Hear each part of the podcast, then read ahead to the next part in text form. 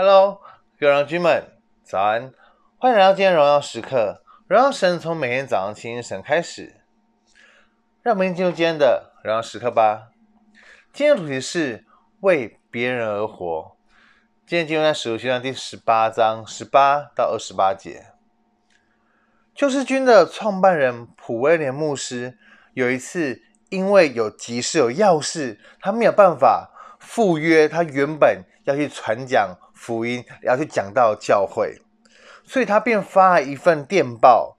到他要去传讲教会，把正道内容全部都告诉他们。当那个教会收到这样一个电报的时候，收到普威廉牧师发来电报，打开看，想知道说到底内容是什么，可以更多的表达出来，传讲出去。谁知道电报内容只有一个字，就是 others，意思就是别人。这真的就是。普威廉牧师人生的写照，一生都在为别人而活，为着那些失丧的灵魂能够得救，更多的尽分他自己的力量。今天经文当中，我们可以看到有几位为别人而活的见证。第一个，我们可以看到保罗，他借着旅行宣教，创立了不少教会，同时他也到各地去。问问，向各个教会去问安，去兼顾门徒的灵命。其次，我们可以看到百基拉和亚居拉这对夫妇，看在年轻又有火热的同工亚波罗，对这样的一个对神还不认识、不够体面的人，这样一个同工身上，乐意花时间来造就他，同时也写信给别教会的门徒。要请他们好好的对待亚波罗，他的夫妇不断的帮助他的侍奉，也帮助他肉身的需要，以至于这个年轻的亚波罗到了当地，便马上去帮助那些蒙恩信主的人，同时也不会忘记当地的犹太人，为他们见证了耶稣就是基督。所以我们可以看到这样的一个服饰，造就了一个。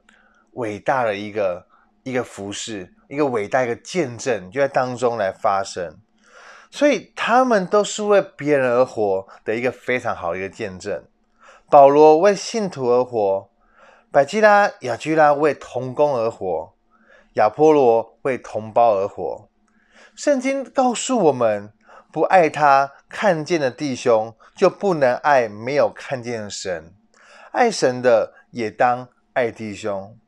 其实我们不都是因为别人的关心、别人的付出、别人的爱，让我们可以相信这位伟大的神，都是因着别人付上代价来帮助我们，不然我们可能如今还在救恩的门外。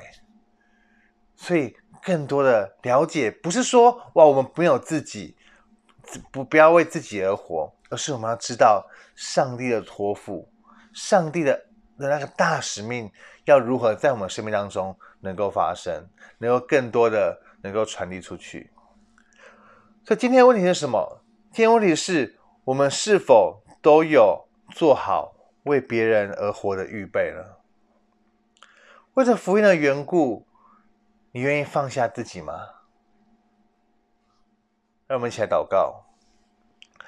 亲爱的主耶稣，主啊，我们来面向你祷告。主耶稣，在很多的时候，主啊，我们非常的软弱。主啊，当我们知道说我们要完成大使命的时刻，但是我们总是会觉得为别人而活，真的值得吗？很多时候，这个问题问到我们的时候，说我们是否能够更多的，主啊，带着你的信心而而前进？